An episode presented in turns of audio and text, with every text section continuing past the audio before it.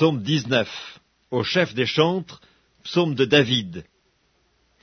Les cieux racontent la gloire de Dieu et l'étendue manifeste l'œuvre de ses mains. Le jour en instruit un autre jour, la nuit en donne connaissance à une autre nuit. Ce n'est pas un langage, ce ne sont pas des paroles dont le son ne soit point entendu.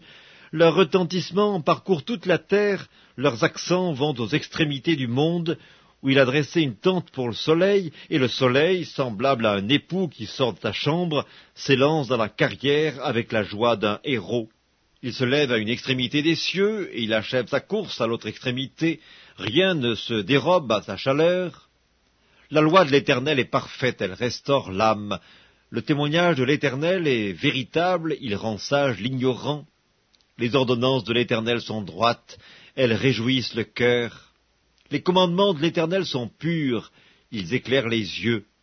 La crainte de l'Éternel est pure, elle subsiste à toujours. Les jugements de l'Éternel sont vrais, ils sont tous justes. Ils sont plus précieux que l'or, que beaucoup d'or fin.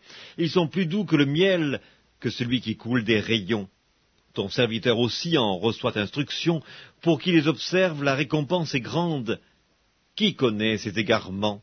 Pardonne-moi ceux que j'ignore, Préserve aussi ton serviteur des orgueilleux, qu'ils ne dominent point sur moi.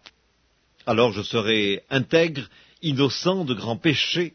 Reçois favorablement les paroles de ma bouche et les sentiments de mon cœur, ô Éternel, mon rocher et mon libérateur.